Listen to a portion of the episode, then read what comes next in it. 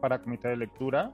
Estoy conversando con Andrés Calderón, autor del libro, del libro Política versus Prensa, un exhaustivo análisis de las convulsas relaciones entre medios de comunicación, periodismo y actores políticos en los últimos cinco años en el Perú. ¿Qué tal, Andrés? ¿Cómo estás? Bien, Diego. Gracias por invitarme a conversar. Nada, un placer. Ya sabes que creo que tu libro es un aporte muy valioso para, para la discusión pública en nuestro país, que además está huérfana de, ese tipo de reflexiones y análisis y de data y de data contrastable. Quería empezar preguntándote, iremos ahondando poco a poco más en el libro, pero quería empezar preguntándote, ¿qué es lo que crees? Esto está desarrollado a lo largo del libro, ¿no? Pero quería ver si, si podíamos eh, resumir o concentrar para, para los escuchas ¿cuál crees tú que es la característica o las características principales y, que suponen un cambio de esa relación entre medios de comunicación y la clase política de esos cinco años que has usado como marco temporal para tu análisis respecto a gobiernos o quinquenios pasados, ¿no? Creo que hay algunos hitos distintivos. Se me hace a veces difícil separar quizás momentos de actitudes, porque creo que, creo que muchos personajes que participan de este quinquenio estuvieron antes, ¿no? Y entonces uno dice, ¿por qué, ¿por qué la relación entre prensa y política se convirtió eh, durante estos cinco años, pasó por etapas de harta o elevada hostilidad a, momentos casi de, de, compadrazgo, si los actores quizás no eran tan distintos, ¿no? Entonces creo que, creo que eh, eh, este espacio de, de cinco años nos muestra momentos que llevaron a, estos actores a tomar actitudes muy, muy notorias, ¿no? Una de ellas es, eh, creo yo, eh, no sé si, si por hartazgo o convencimiento, pero que el Fujimorismo empezó a entender o empezó a creer que necesitaba controlar a los medios de comunicación o que necesitaba disciplinarlos. Y, este, y eso llevó a, una actitud particular que, que, se pone de manifiesto a través de varias iniciativas legislativas y, y, otras actitudes eh, este, manifiestas de forma material de hostilidad fuerte contra los medios de comunicación. ¿no? Eh, y por otro lado, eh, creo yo que también hubo momentos de temor, mucho temor, ya del lado de los medios de comunicación respecto de cómo les podría ir a ellos en, en un futuro dependiendo de a quién tenían gobernando, ¿no? Y, esta, y este temor se, también existe en el, en, el, en el 2016, creo que en la campaña del 2016, que es donde empieza el libro, pero se hace muy, muy palmario, muy evidente en la campaña del 2021, cuando los medios se enfrentan a dos tipos de cucos, solo que uno creo que les asusta un poco más que otro, ¿no? Pedro Castillo eh, versus Keiko Fujimori, y ese otro elemento de, de, de temor eh, creo que es el que, digamos, caracteriza mucho eh, eh, este, este tiempo, ¿no? Usaría esos dos elementos, ¿no? Este, venganza con ánimo de control y temor que te lleva a, a una actitud este, muy melosa con, con relación a, a, una candidata en, este, creo que son dos momentos que también son característicos de, esta, de este tiempo que, que hemos estudiado en el libro, ¿no? No saltemos con garrocha, ¿verdad? Porque hemos saltado del 2016 al 2021. y, y, además sabemos que en el Perú por semana pasan tantas cosas que cabe un año entero cada semana, ¿no? Eh, decías que había en esta actitud un tanto eh, violenta, si se quiere, eh, sobre todo en el 2016, ¿no? Iniciando, perdón, en el 2016, luego de que el Fujimorismo pierde su, en ese entonces, segunda campaña presidencial en segunda vuelta, ¿no? Keiko Fujimori cosecha su segunda derrota, esta vez a manos de Pedro Pablo Kuczynski. Y en el libro está muy bien analizado y además era, eh, fue un salto en el tiempo muy interesante mientras lo leía, ¿no? Porque, y de hecho lo hemos visto hace poco, pero no quiero que volvamos al 2021, cómo el Fujimorismo y concretamente Keiko Fujimori atribuye eh, su derrota o, buena, o un, ¿no? un buen crédito de esa derrota del 2016 a los medios de comunicación y en particular a, un medio y a un grupo de medios de comunicación. En el libro se cuenta como distintos voceros, algunos con nombre, otros que te hablan anónimamente, ¿no? que son presentados de forma anónima en el libro, no te hablan de forma anónimamente, sino son presentados sin nombre, atribuyen la derrota a un momento específico de la campaña en donde un reportaje vincula tanto al entonces eh, presidente de Fuerza Popular como a la candidata eh, Joaquín Ramírez, como a la candidata a una investigación de la DEA, ¿no? Y cómo ese hecho marca por completo la relación venidera con los medios de comunicación y cómo surte, o sea, eh, sirve para que se, esa relación que como bien decías, ¿no? Siempre ha sido tirante o siempre ha sido de idas y venidas, pero es ese hecho concreto el que marca eh, un cambio en la relación y que sumado a la mayoría absoluta que tenía Fuerza Popular, lo cual les daba, si bien habían perdido eh, la presidencia, pues tenían un control total del Congreso, ¿no? Lo cual también los envalentona. No, ¿tú crees que, me imagino, para escribir el libro también, y bueno, tú y yo somos dos personas a las que obsesionan estas relaciones, prensa y política y la historia reciente del periodismo.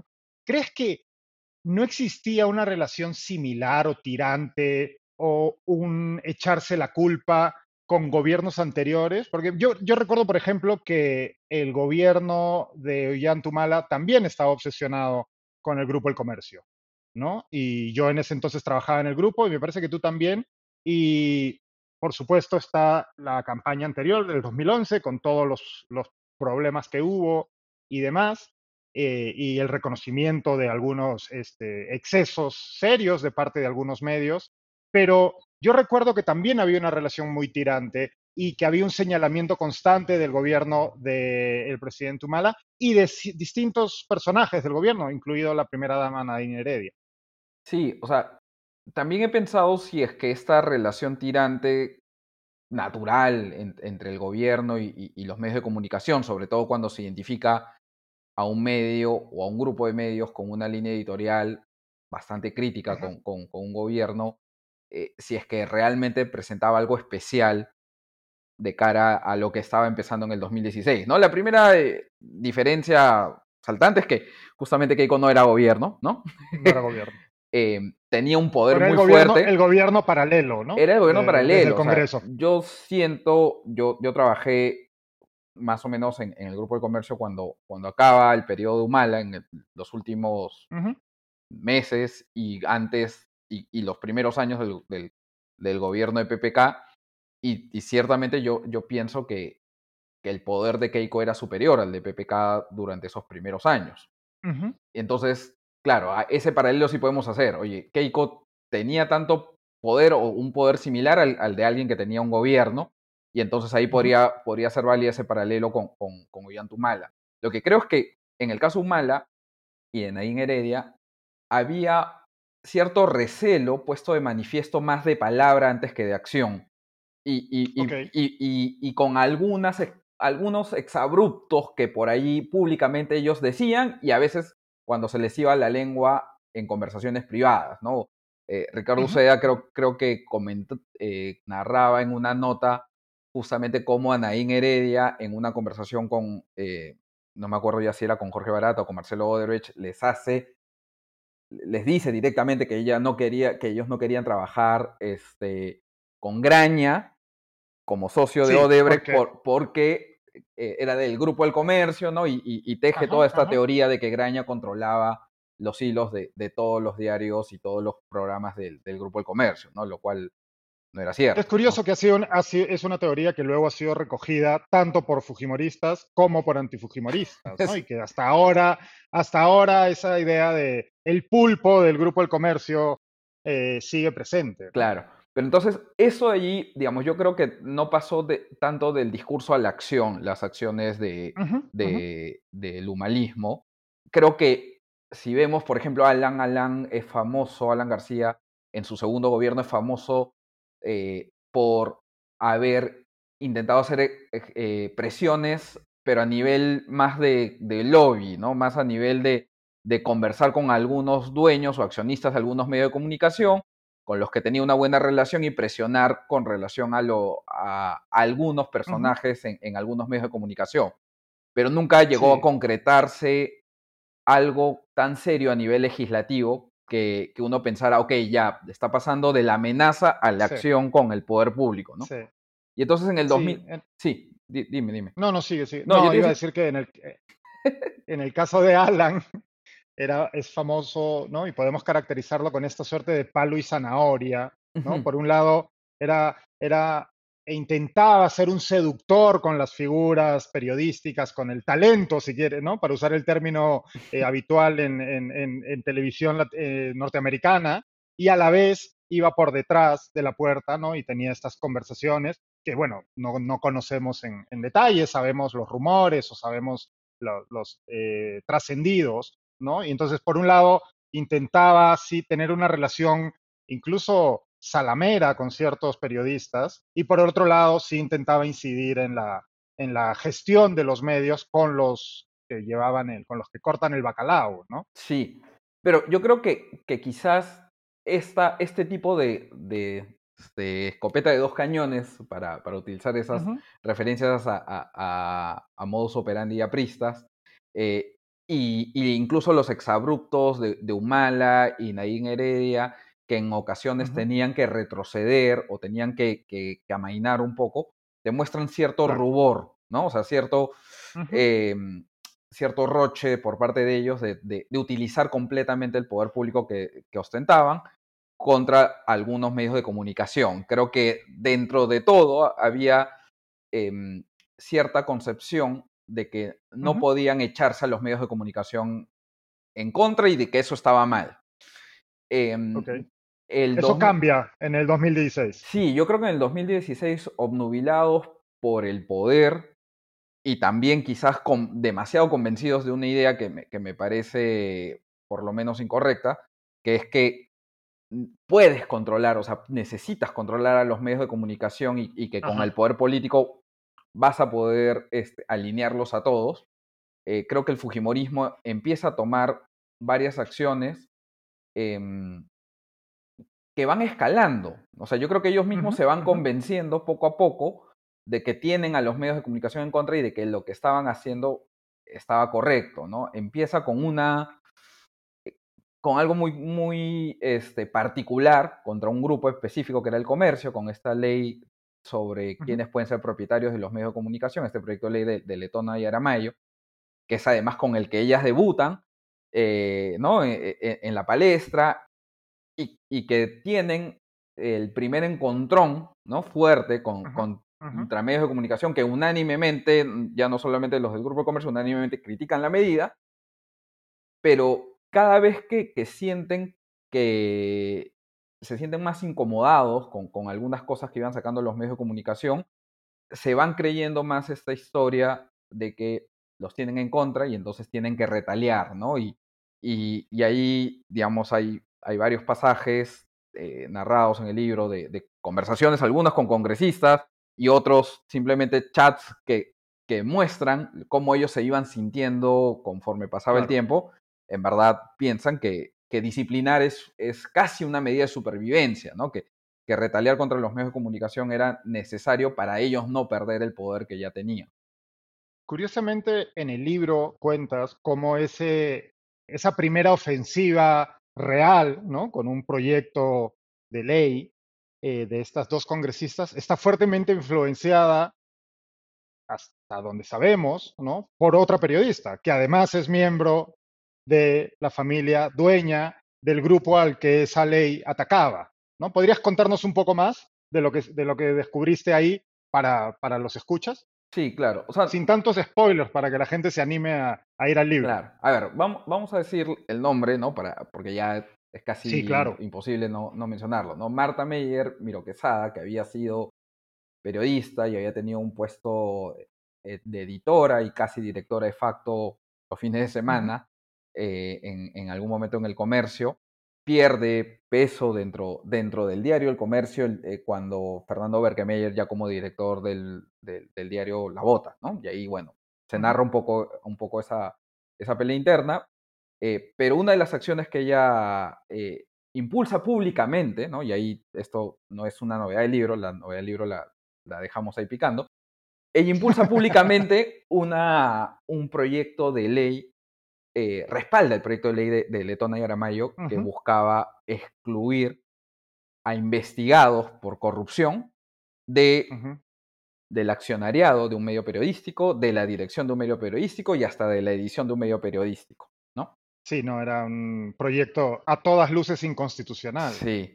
Además que creaba una veeduría ciudadana que iba a estar sí, no, era, eh, era de, dirección del Ministerio de Transportes y Comunicaciones. Bueno, entonces... Tenía una influencia, perdóname, ahora que lo, ahora que lo decimos, parece una ley escrita por un eh, por un este, abogado chavista, ¿no? Prácticamente es una manera de, chavista o, alguien del gobierno de Nayib Bukele, ¿no? Parece, es, una ley con de, un, de una, una, idea de control de medios absolutamente eh, demencial. Claro. Y, bajo un argumento populista, ¿no? Porque es como, ok, estás investigado por corrupción, entonces hay que sacar a, los corruptos de los medios de comunicación, ¿no?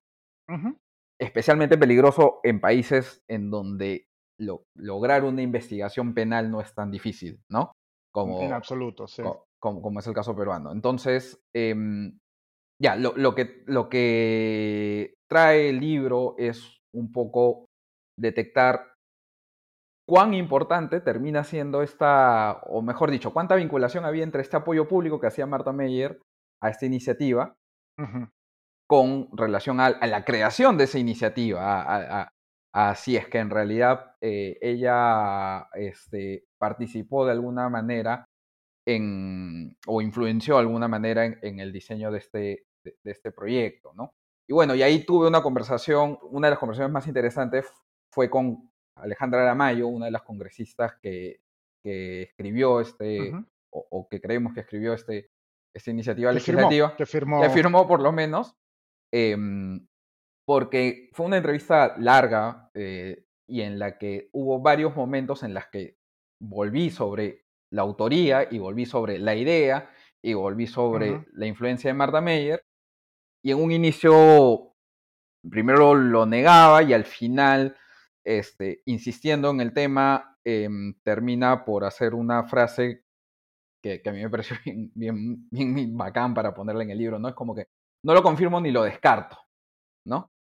Este, también eh, habla sobre el rol de la misma Keiko Fujimori y el conocimiento que tenía Keiko Fujimori de cuál era el objetivo de esta, de esta iniciativa legislativa, ¿no? Un dato curioso es que de ahí Marta, perdón, Alejandra Mayo me mandó una carta notarial diciendo no puedes usar nada de lo que he dicho. De lo que he dicho en la entrevista, creo que, creo que se acordó de algunas cosas que quizás no hubiera querido haber dicho, pero, pero nada, como yo le expliqué eh, por mensaje, que ella nunca me respondió, no le dije, no, este, no me puedes cambiar los términos en los que hablamos, ¿no? O sea, cuando hablamos dijiste que sí. Ya hemos hecho el pacto previo. Sí.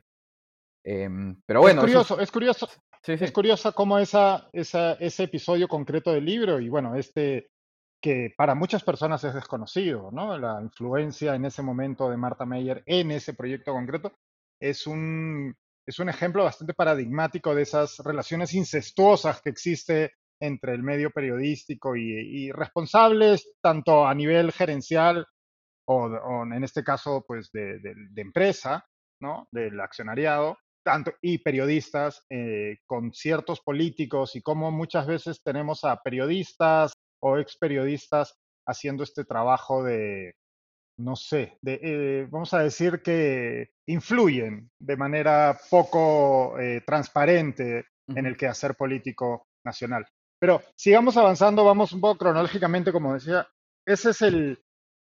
Ahí empieza esta, ¿no? Esta, este periodo particularmente virulento de la relación entre medios peruanos y, en particular el Fujimorismo, pero que luego esto sigue cambiando, porque el siguiente proyecto de ley eh, lo presenta una prista en este caso.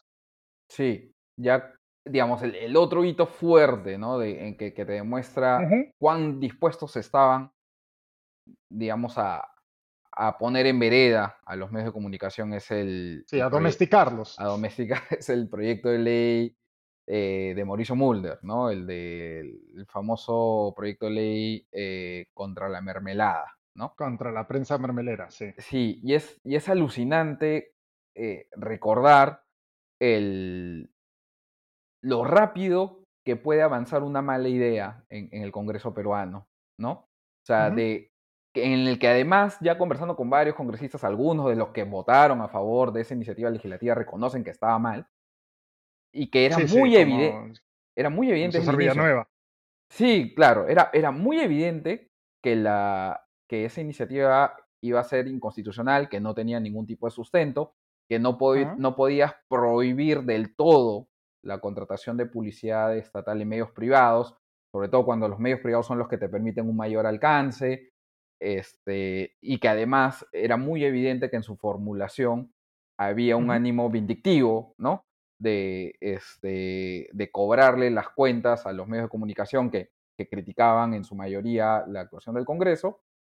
Eh, a pesar de todas esas alertas, van adelante y además es una idea que, surge, creo yo, de, la, el furor, el, un, día de furia de, Mauricio Mulder, que redactan un proyecto en su despacho muy, muy de manera aventurada y que el Fujimorismo decide apoyar y que, bueno, y decide apoyar con sus setenta y tantos votos, ¿no? Que sin ellos no, no se termina por aprobar, a sabiendas de lo que esto significaba, del riesgo de que sea declarado inconstitucional y de que nuevamente se iban a poner en las antípodas de los medios de comunicación que iban a denunciar esto como lo que era, un atentado contra, contra la libertad de expresión. ¿no? Y a pesar de eso, gana la posición más radical en el Fujimorismo para apoyar esa iniciativa.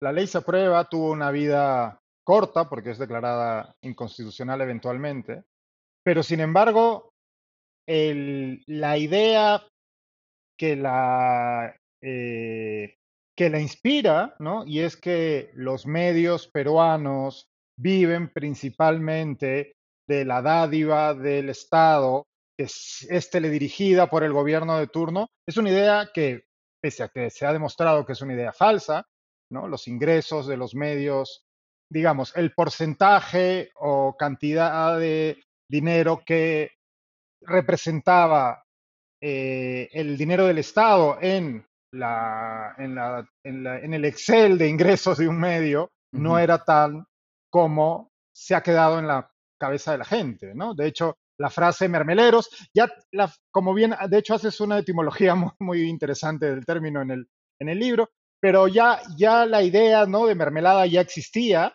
pero esto consigue solidificarla, pero no solidifica solo el concepto, sino también esta idea, esta idea que hasta hoy sigue manteniéndose de que los medios privados peruanos viven de la mermelada, del dinero teledirigido de las distintas instancias del gobierno, con lo cual consiguen comprar su, línea editorial o, o, dirigir su línea editorial, algo que sabemos que es falso, ¿no? Tan, tan instalada está la idea que hoy en día desde Rafael López Aliaga hasta Vladimir Cerrón, Exacto. la utilizan, ¿no? Y, con relativo éxito, al menos en sus seguidores, ¿no? Y en, y, en actores políticos que, siguen hablando de este término, o iniciativas legislativas que, que, insisten en esta idea de, de la publicidad estatal como un botín, ¿no? Como algo, como algo que yo puedo otorgarle a los medios que se comportan bien y que le puedo quitar a los medios que no están haciendo bien su tarea, ¿no? Otra idea que, ha quedado más o menos instalada es que la publicidad estatal es una fuente que puede ser una fuente de ayuda, de subsidio a, a los medios, ¿no? Y entonces dice, oye, vamos a repartirlo y entonces que un determinado porcentaje vaya a medios locales o a medios educativos, ¿no? Em, claro.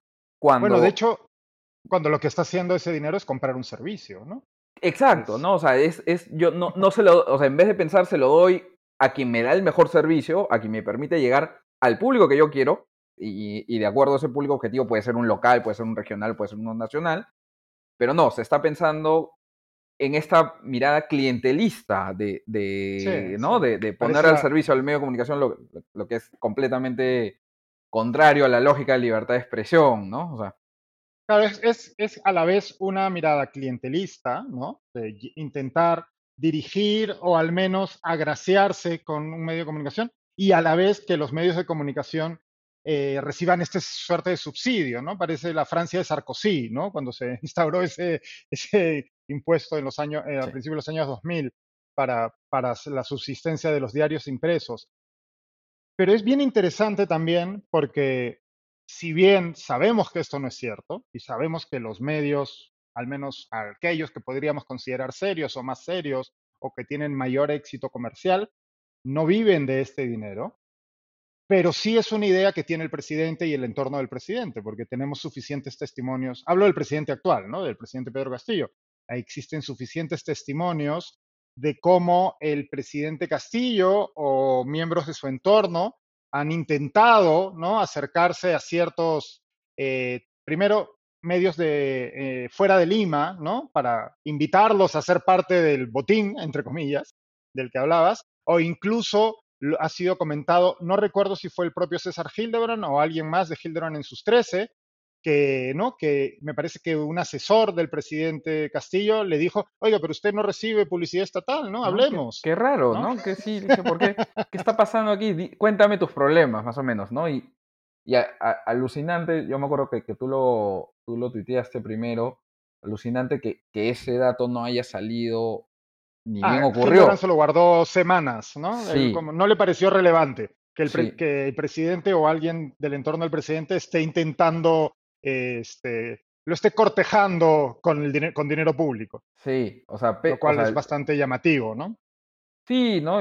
preocupante, ¿no? Más allá de, la actitud de, de, Hildebrand en sí misma, de, no sé por qué demorarse tanto en, en, divulgar esa información, es, eh, eh, es esta idea que realmente está em, instalada. instalada, ¿no? En, en, el poder político, de decir, sí, yo puedo eso es un mecanismo de presión, ¿no? Este, yo puedo jugar a, quién le doy y a quién no le doy. Además, lo he dicho públicamente, ¿no? No le vamos a dar a esos medios limeños, creo que, hizo alguna vez una alusión en un mitin sí, sí, Pedro Castillo, no le vamos a dar ningún sol de publicidad estatal y que, digamos, tanto se repite y tantos actores diversos lo repiten cada vez que quieren atacar a la prensa, ¿no? Además, también tantos periodistas que utilizan ese término eh, eh, o, una variante más actualizada que el que usa Beto Ortiz, que es el de Guaripolera, ¿no? Este, que en realidad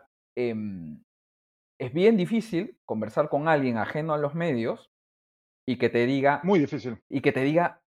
Eh, que confíen que no, no, no funciona así, ¿no? Y que te diga, oye, pero no les pagan su mermelada, no les están dando algo a cambio, o sea, este, digamos, esta percepción de, prostitución del periodismo a cambio de publicidad estatal es, eh, es un legado muy fuerte que está teniendo el Congreso pasado, que instauró el Fujimorismo, pero que otros actores políticos eh, eh, utilizaron la misma narrativa, ¿no? Sí. Esta idea del dinero público como una, ya sea como dádiva o como elemento de negociación de la línea de un medio, ¿no? Eh, es otra de las patas, porque sigue, hay, hay otra, de la, otra de las ideas que se han consolidado en el imaginario colectivo, ¿no? Y que los medios, y que, como bien decías también, como que hay periodistas que lo repiten, y hay, ¿no? Cualquier ciudadano de a pie cree que en efecto es así, es que los medios están confabulados, ¿no? Existe un eh, Santa Santorum en donde ¿no? hay una coordinación, incluso, por supuesto, adentro del grupo del comercio, ¿no?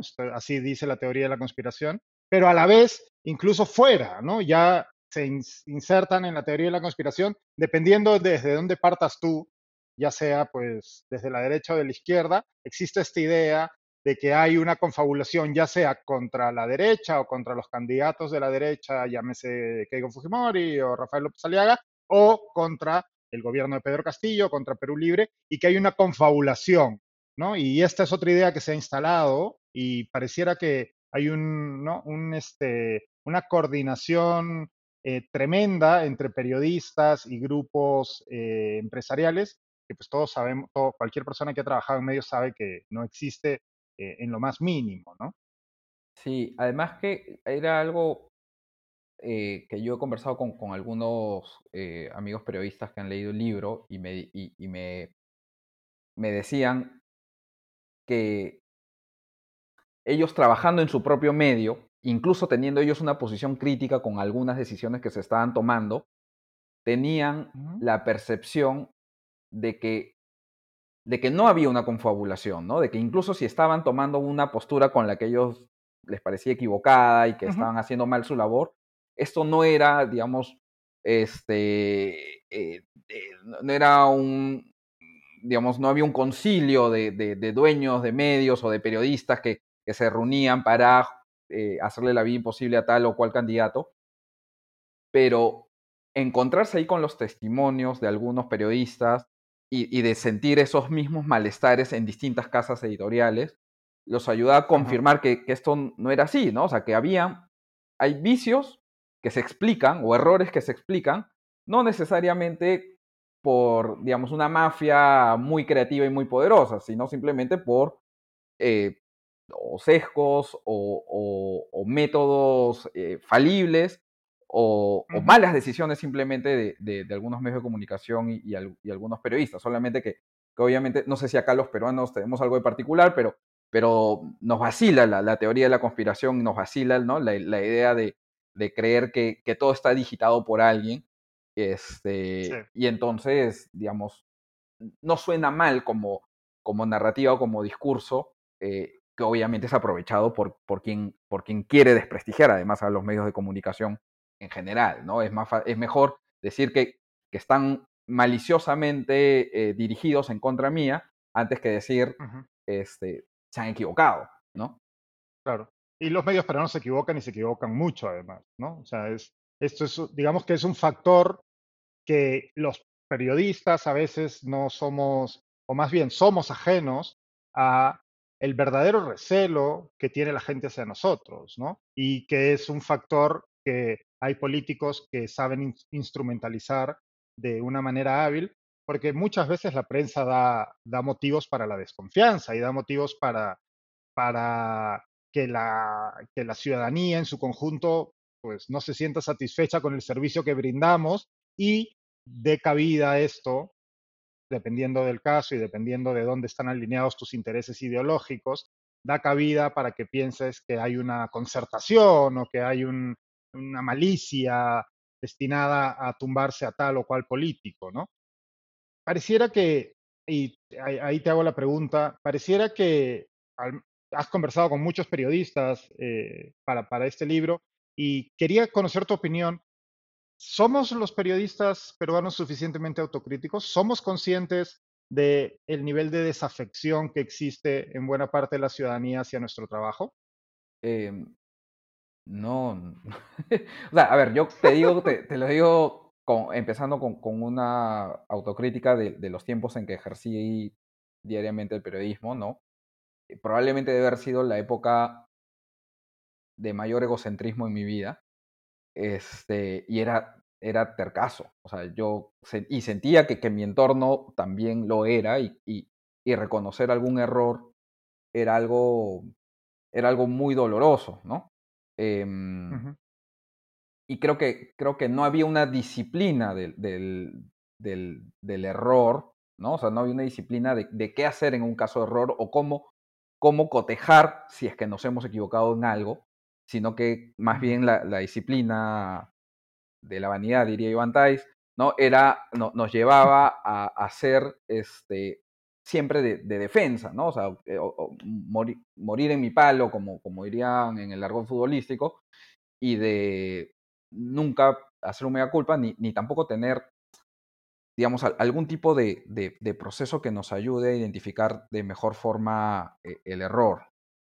Además, ya, ya saliendo de, esa experiencia eh, individual, eh, creo que creo que en campaña, ¿no? En campaña electoral es, son los momentos más tensos donde hay más, mayor proclividad al error, donde quizás hasta estadísticamente hablando es más probable que hayan errores, ¿no? Por la cantidad de información que fluye, eh, los sesgos que, pueden salir a flote de, quienes eh, ejercen una labor informativa, eh, pero además son los momentos en los que lamentablemente hay menores defensas o menores em, eh, muros de contención para evitar esos, eh, esos errores. Más bien, todo lo contrario, ¿no?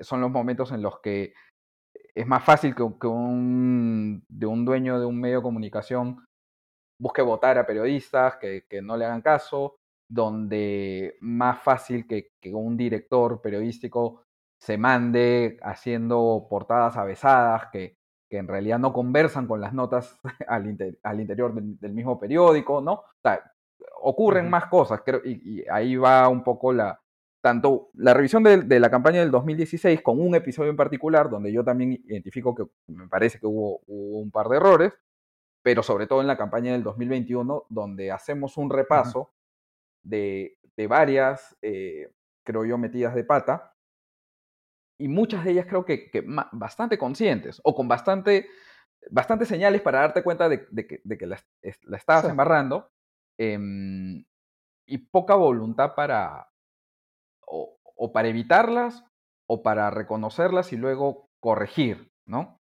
Em, e, entremos de lleno, si quieres, a la, campaña del 2021. Ambos hemos eh, eh, seguido y perseguido historias de esta campaña.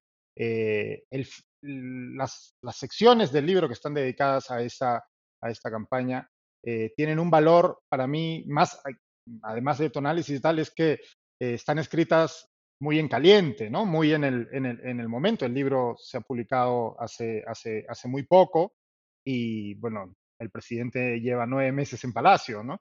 Eh, con lo cual es un documento de, del momento prácticamente. Y creo que, y mencionabas ahí un par de, de, de, cosas que se suelen hacer en campaña, tuvimos y que demuestran, por ejemplo, ¿no? Demuestran que, nuestros medios o nuestros responsables de medios no suelen aprender la lección, ¿no? Eh, se repitió un despido del principal canal o los dos principales canales periodísticos de la misma empresa del Grupo del Comercio, eh, similar al que había ocurrido en el año 2011. Eh, yo no creo que una concertación, podemos discutir sobre esto, de hecho lo hablamos y me parece que en el libro comentamos al respecto, me citan también el libro, disculpen por el auto cherry.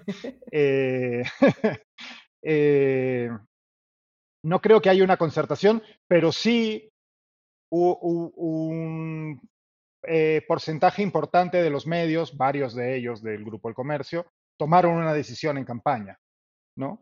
Y esa decisión fue apoyar de manera, eh, de, manera bastante abierta, diría yo, abierta en la, en, la acción, pero no, no transparente en cómo se tomó esa decisión. Con rubor, eh, con, con, roche. sí, ¿no? O sea, era, era, era abiertamente pro la campaña de Keiko Fujimori, pero en ningún momento el director del comercio o el director del canal N y de América nos dijo que estaban haciendo campaña por Keiko Fujimori, ¿no? Pues, decías tú que viste que, bueno, no sabe, que, habías detectado o que habías visto elementos que te permitían pensar que sí se tomó esa decisión. ¿Podrías explicarnos? Eh, sí.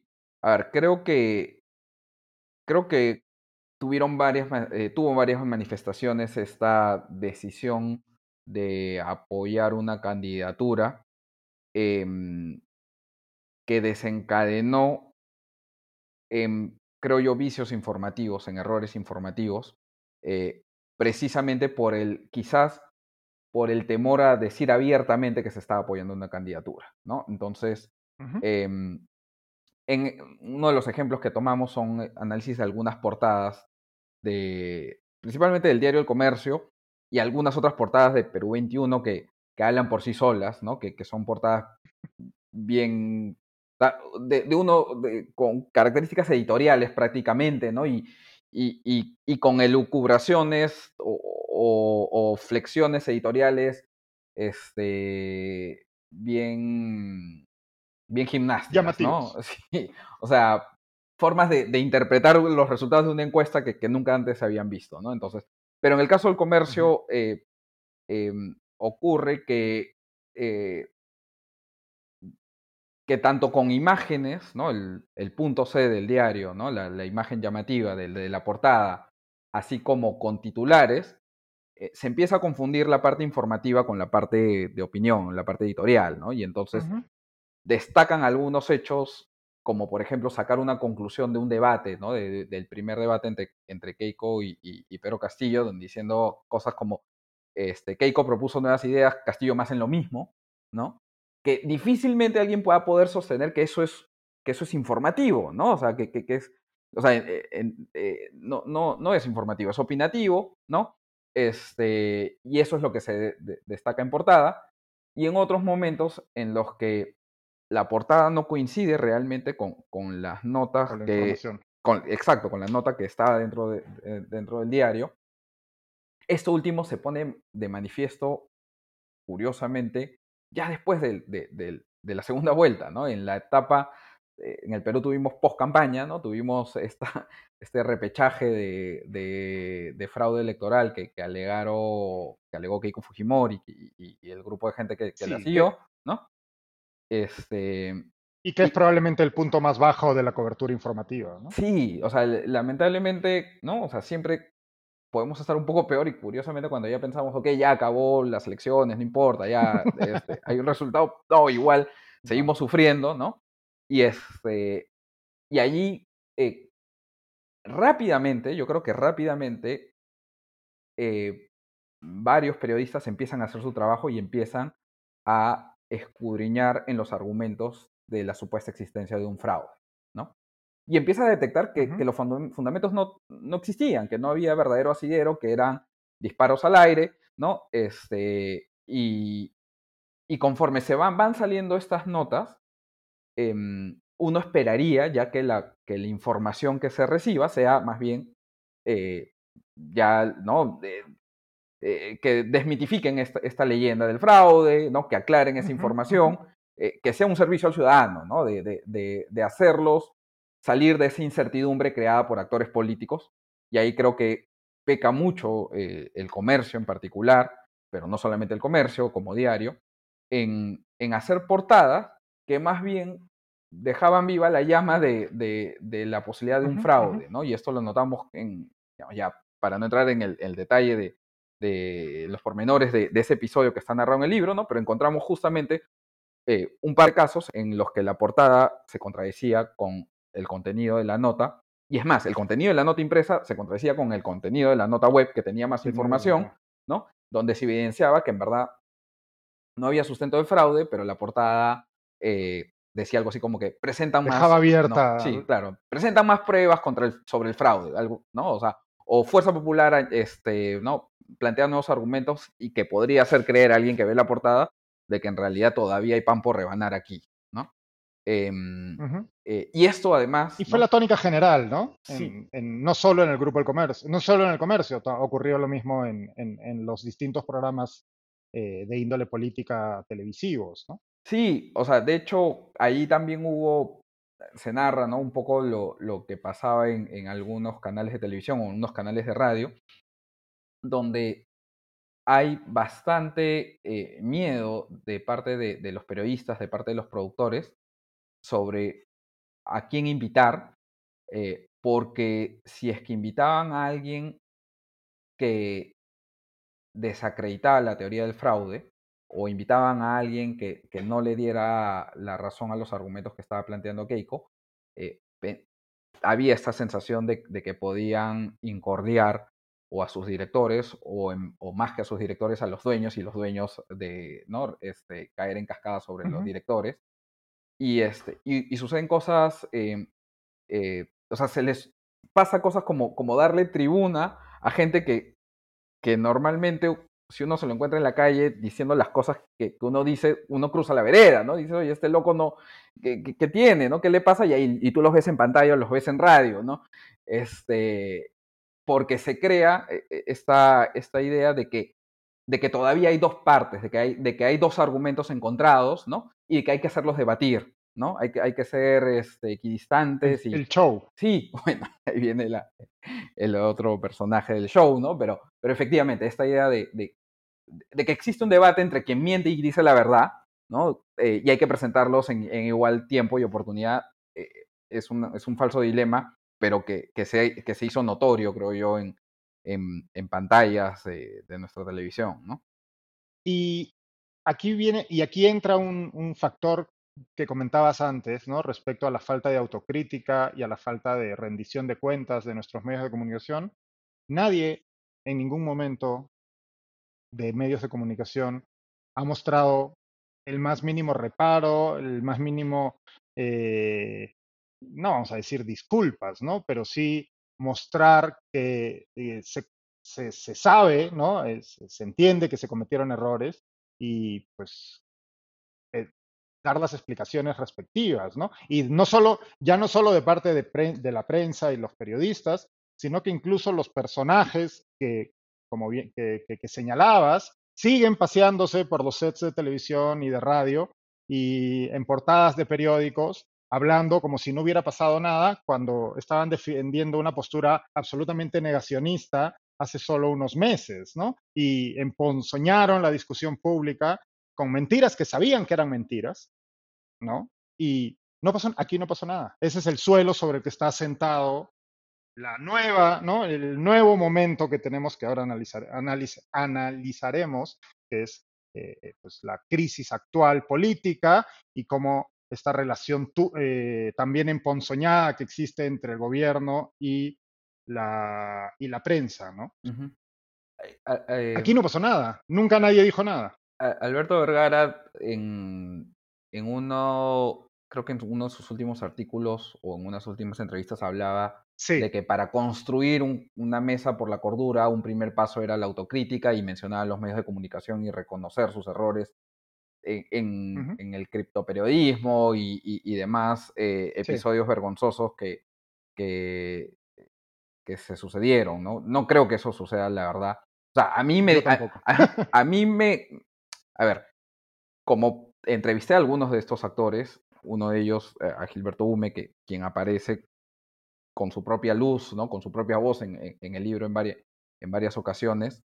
Em, lo entrevisté un par de veces y creo que en, hay momentos en los que me dice, sí, acá esto fue un error, esto no debimos haberlo, haberlo hecho, ¿no? Pero, obviamente me lo dice a mí y aparece en el libro, ¿no? Y entonces los, los 20 gatos que leen el libro van a, van a, decir, oye, Gilberto Gómez ya reconoció que, cometió un error, ¿no? Y por ahí también hay, hay no, no, no solamente ocurre con ellos, ¿no? En, este, eh, Daniel Tittinger de, de, RPP en algún momento me dice, sí, yo creo que acá nos equivocamos, creo que menciona específicamente el episodio en el que Vania Tais aparece en, en, en, la radio, ¿no? Entrevistada en, claro, ¿no? en, ampliación de noticias el sábado, me parece. O sea, lamentable que, que, tengamos que mencionarla en una entrevista por la relevancia que, que, tiene realmente para la vida pública, que es ninguna, pero, pero bueno, un medio de comunicación le, le dio esa tribuna, ¿no?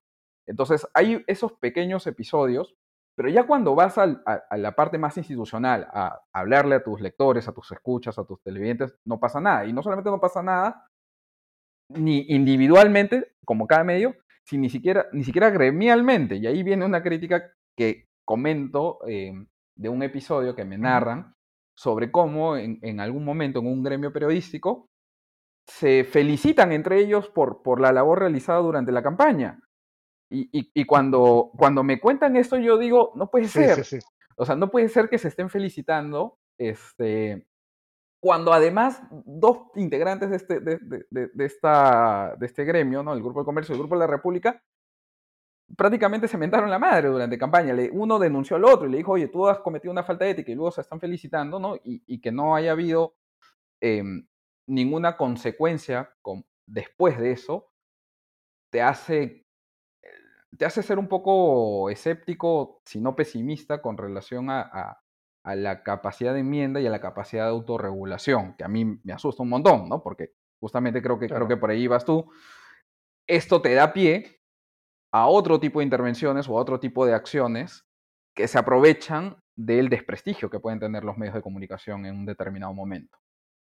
Claro, porque como, como de hecho yo escribí en un artículo, ¿no? Tenemos un gobierno y en ese entonces un, candidato, ¿no? Que hablaba abiertamente contra los medios, que de hecho ha, coqueteado en alguna ocasión tanto el, ahora presidente como su partido con una llamada ley de medios y todos sabemos lo que eso significa, ¿no? Eh, pero claro, quienes tienen que ser los contralores de ese poder son estos medios que no fueron capaces ni siquiera de confrontar a una candidata fracasada y sus mentiras y que no han asumido su responsabilidad en ese circo. Y ahora son esos los medios que deben ser los fiscalizadores de este gobierno, que pues, todos sabemos el desastre que es y sabemos esta vena populista. No me atrevo a decir autoritaria porque no, parece tener, no parecen tener autoridad para nada, pero, pero sí populista, ¿no? Y de insultar a los medios por aquí y pensar que en efecto eh, eh, enarbolar amenazas constantemente, ¿no? Pero claro, quienes tienen que controlar eso, quienes tienen que denunciar las acciones de gobierno, pues es esta misma prensa que ante los ojos de la ciudadanía está completamente desprestigiada por su propia culpa.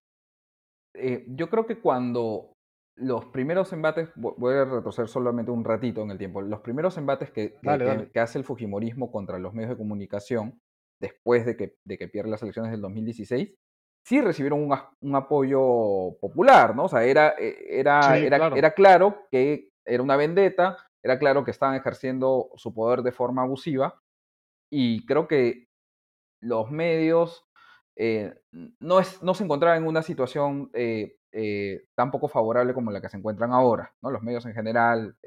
Este, Hablamos de como industria. Como industria, ¿no? Ahora, digamos, algunos con más pecados que, otros, sin duda, ¿no? Eh, y seguramente gente que, hizo muy bien su chamba, pero todo el mundo está en un saco en el que... Sí, sí, claro. En el que no, no, no, tienen en, un pie de apoyo, ¿no? y eso es en parte por, por el desempeño que, se tuvo durante la campaña del 2021.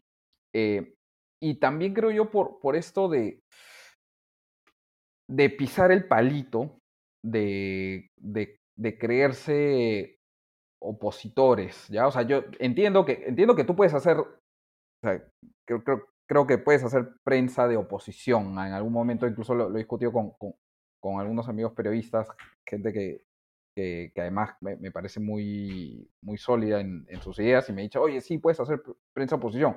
No es un término que a mí me, me, guste porque, porque siento que, que, que, puede pasar, lo que quieren algunos políticos que ocurra, ¿no? Que es que te miren a ti como ya como un actor político, como alguien que tiene la camiseta de un partido de oposición y entonces no le vas a perdonar una o vas a inventarte cosas con tal de hacer una oposición, hacer lo que estarían dispuestos a hacer políticos de oposición, ¿no?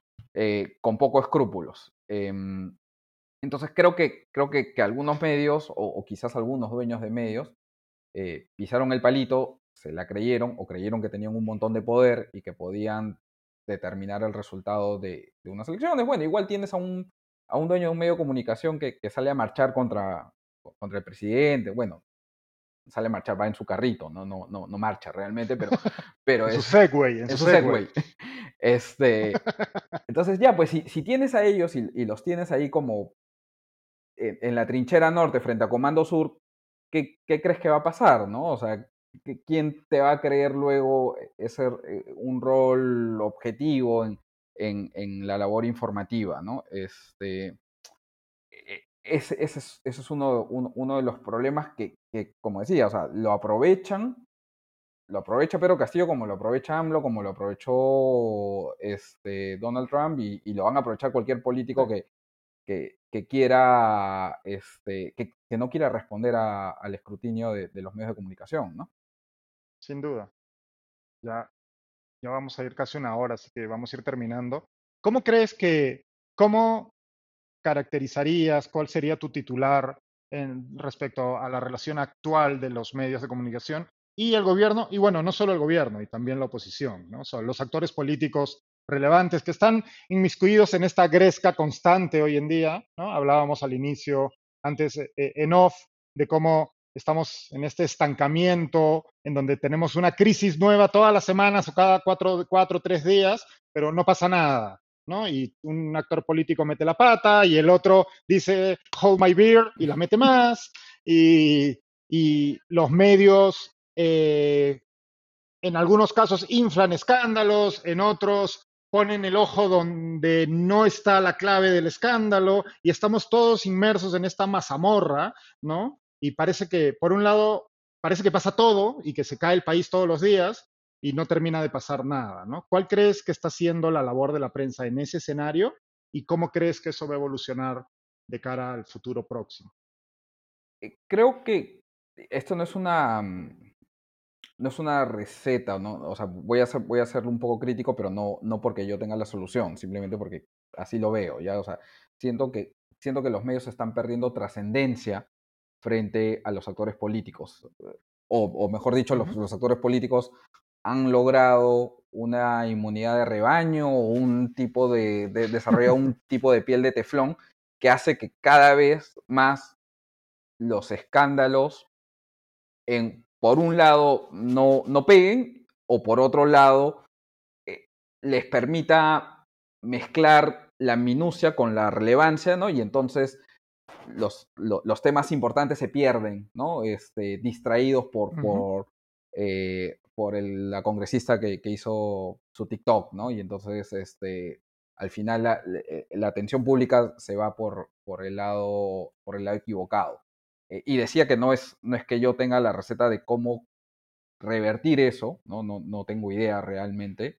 Em, sí creo que, que parte de, de, una de las, de las ramitas de esa, de esa raíz tiene que, tiene que ver con, con el desprestigio al que se expusieron los propios medios de comunicación. No creo que esa sea la única razón, eh, hay muchas más razones, ¿no? De, deterioro institucional, de desconfianza en general en, instituciones democráticas, de, de la podredumbre creciente en la política, ¿no? Que, nos lleva a, esta situación, pero, digamos, el, el, resultado más preocupante quizás pueda ser que, que la ciudadanía, ¿no? Se sienta sienta esa misma ajenidad que siente con los políticos, también la perciba con los medios de comunicación, ¿no? De que los medios de comunicación dejen de ser esos intermediarios entre el poder y, los ciudadanos, y entonces eso nos lleve, digamos, a, una situación anárquica, ¿no? De, en, la que la gente o quien quiera hacerse escuchar lo va a hacer de, gritando y de la forma eh, menos dialogante posible, ¿no? Em, eh, e, eso, eso, es como, como, veo la situación ahorita y, esa es la razón por la que también me parece que, se está, nos estamos acostumbrando a algo que no ocurría antes, ¿no? Que era una relación muy hostil con, con los medios de comunicación desde el Ejecutivo y que a veces se traduce en hostilidad de los seguidores, ¿no? O sea, de, de, de, agresiones con, con periodistas o, o, de, o, de, acciones o declaraciones frecuentemente contra periodistas que, que, que se sienten simplemente como, como ataques válidos de parte de, de barras bravas que, que, forman parte ya de, de, este, de, nuestro juego común. ¿no? Bueno, em, sí, hemos, hemos, visto esto ir creciendo desde la campaña, ¿no? Hubo casos de agresiones de seguidores de Perú Libre a algunos periodistas en, cubriendo mítines de campaña. Hemos visto esta turba de, ya no sé ni cómo se llaman, la pestilencia, la resistencia. Eh, los, ¿no? conquistadores de, la salsa, sí, ya no sé cuál es. Sí, exacto, exacto. Los guachiturros de, que van directamente a acosar en presentaciones de libro o a la puerta de medios de comunicación como vimos hace poco, ¿no? Eh, se, está naturalizando esa, esa, violencia de la que hablamos y que, y que en el libro pones, le pones el punto de partida en el año, en el año 2016. Sí, sí. Y, es un escenario bastante preocupante de cara, de cara al futuro y más con un gobierno y una oposición como los, los que tenemos. Que parece que van a seguir asusando, ¿no? Y, y a mí, o sea, no me parece que haya algún líder político o, bancada legislativa que yo te diga, ok, cuando quieren defender a la prensa lo están haciendo genuinamente, o cuando quieren defender estas libertades informativas lo están haciendo genuinamente. No, por lo general si es que sacan alguna declaración es porque defienden al periodista que le cae bien, ¿no? Entonces, eh, quizás sale, no, no, sé si una de las salidas de la crisis pasara por, por la salida de Pedro Castillo, no sé si eso tan mejore necesariamente la situación de, la libertad de expresión y el ejercicio de la prensa en el Perú, ¿no? O sea, no, yo reviso el elenco político vigente y no es que le tenga mucha confianza en, la defensa de estas libertades a alguno de ellos. quizás no todos sean, tengan la, misma mala hazaña que, tendría un gobierno como de Perú Libre, pero, pero defensores de, las libertades informativas no, no veo ninguno. ¿ah? Sí, tampoco está, parece que, estén dispuestos a, comerse ese pleito o que no estén dispuestos más a aprovechar el río revuelto en su propio beneficio. Eso. Bueno, Andrés, muchísimas gracias. Ha sido de verdad un placer conversar. Llevamos una hora. Espero que no nos maten los escuchas del podcast. Pero créanme que vale mucho la pena el libro. Cómprenlo. Ahí lo tiene Andrés detrás. Yo no lo tengo, no lo tengo en físico, lo he tenido que leer en digital. Política y prensa, eh, editado por Debate. Es un libro clave para entender el momento, el turbulento momento político peruano. Y digo momento por decir algo, porque no sabemos cuándo va a acabar tampoco. Muchísimas gracias, Andrés. Un abrazo. Un abrazo, Diego. Muchas gracias.